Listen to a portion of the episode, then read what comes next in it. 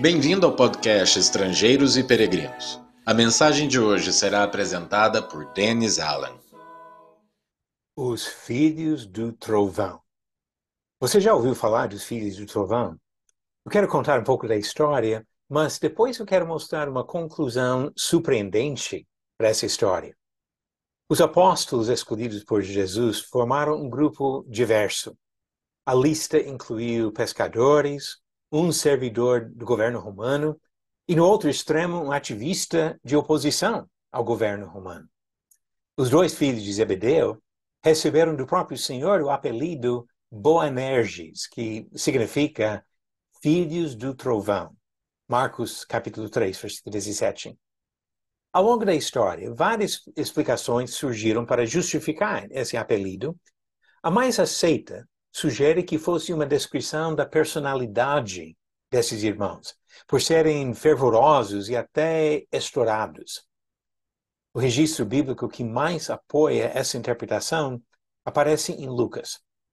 Jesus estava caminhando para Jerusalém e queria passar a noite em uma aldeia samaritana.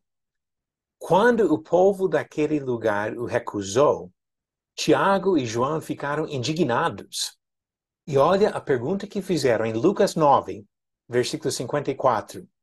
Senhor, quer que mandemos descer fogo do céu para os consumir? A atitude de convicção, lealdade desses apóstolos foi louvável. Mas sua pergunta imprecatória recebeu uma resposta forte do Senhor. Mas Jesus, voltando-se, os repreendeu e seguiram para outra aldeia. Lucas 9, 55 e 56. O propósito de Jesus foi a salvação, não a destruição das pessoas. Ele afirmou isso e Paulo repetiu a mesma coisa nas suas epístolas. Jesus, na sua misericórdia, ainda daria oportunidade para aqueles samaritanos quando Jesus se preparou para voltar ao céu, ele falou do trabalho a ser realizado pelos apóstolos. Ele disse, em Atos 1, versículo 8, serão minhas testemunhas, tanto em Jerusalém como em toda a Judeia e Samaria e até os confins da terra. A cidade de Samaria recebeu destaque quando Felipe levou o evangelho para aquele povo, em Atos 8, a partir do versículo 5. Mas a indignação de Tiago e João havia se manifestado em outro local, não na cidade principal, mas numa aldeia da região. Quando continuamos lendo a história, encontramos um fato interessante que ilustra o poder de Deus para oferecer a salvação aos perdidos. Depois da conversão de muitos samaritanos, na cidade mesmo, os apóstolos Pedro e João foram até lá. Ficaram algum tempo com Felipe e os recém-convertidos antes de voltar para Jerusalém. Atos 8, versículo 25 diz que no caminho de volta eles evangelizavam muitas aldeias dos samaritanos.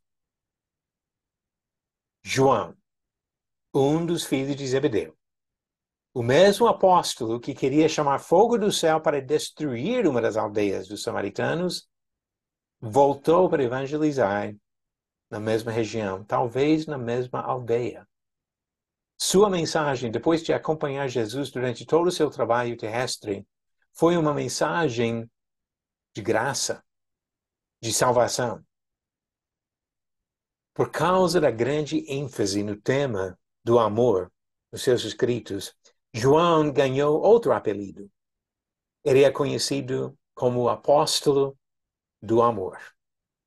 Esse filho do trovão se tornou mensageiro da graça de Deus, apontando para nós o caminho que leva à vida eterna com o Senhor. Obrigado por nos acompanhar nessa jornada pelas Escrituras. Volte amanhã para ouvir mais uma mensagem do podcast Estrangeiros e Peregrinos.